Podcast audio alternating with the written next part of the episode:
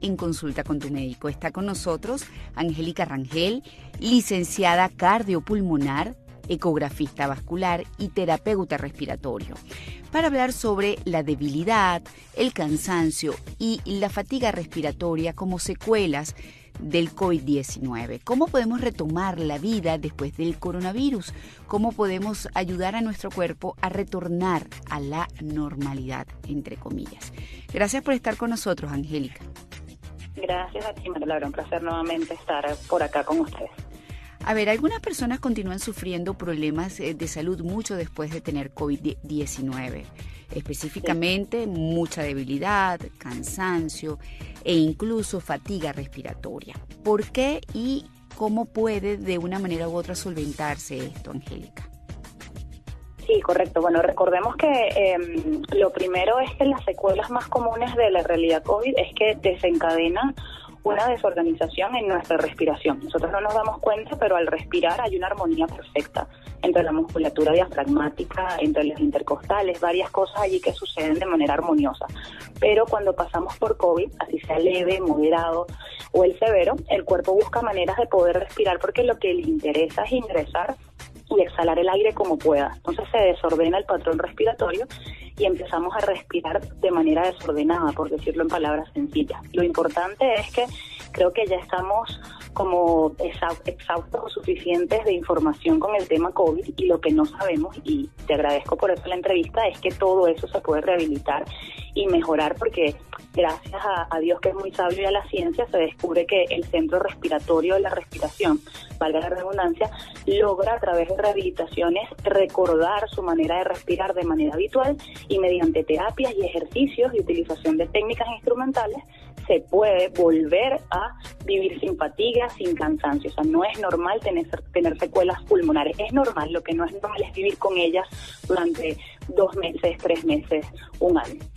Sí, pero la gente quizás no tiene el conocimiento que existe esto de lo que es la rehabilitación eh, cardiorrespiratoria y para eso hay especialistas que se abocan eh, a este trabajo. ¿Qué es lo que suele hacerse en estas terapias y cuántas terapias se ameritarían para poder recuperar la normalidad? Normalmente, según estudios, incluso que nosotros hemos documentado, eh, cinco semanas de rehabilitación son suficientes, realizando dos terapias por semana para un paciente con sintomatología moderada severa, para un paciente que tuvo síntomas leves, es decir, no requirió hospitalización o suplemento de oxígeno, incluso solo tres semanas de rehabilitación son suficientes si todavía tiene esta sintomatología que estamos hablando. ¿Y de qué va la rehabilitación?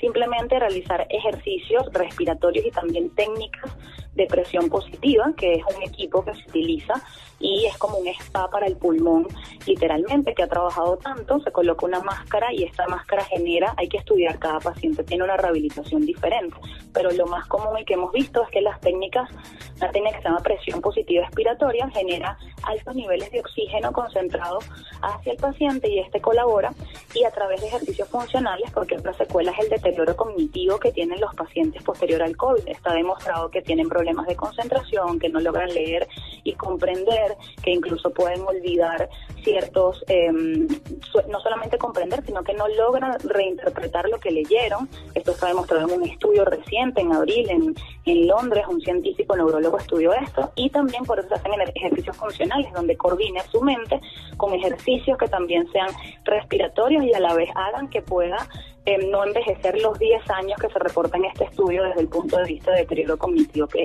que tienen los pacientes también. Entonces, más o menos de eso va la rehabilitación. Bueno, la verdad que es interesante y la gente creo que también debe entender, y eso es un poquito lo que conversé la semana pasada con dos especialistas distintos, que es bueno, como hay tantos eh, virus eh, respiratorios en estos tiempos, que si virus incitial, que si influenza, que si COVID, se llegue al diagnóstico exacto de cuál de esas tres eh, patologías se está padeciendo para en función de ellos no solamente aplicar la terapéutica, ¿no? sino también en el caso del COVID evitar las secuelas posteriores.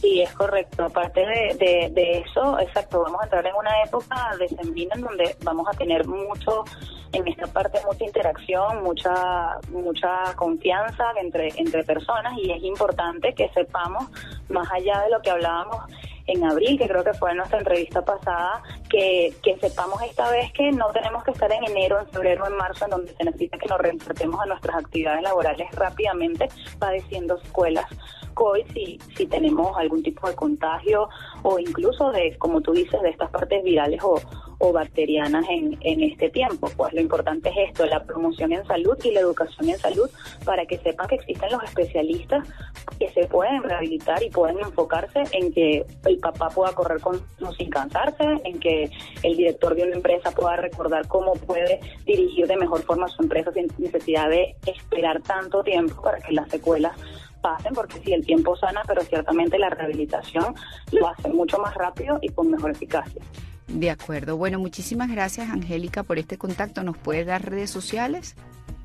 Gracias a ti. Eh, mi usuario en Instagram es LIC Angélica Rangel y ahí pueden tener todos los contactos para cualquier información.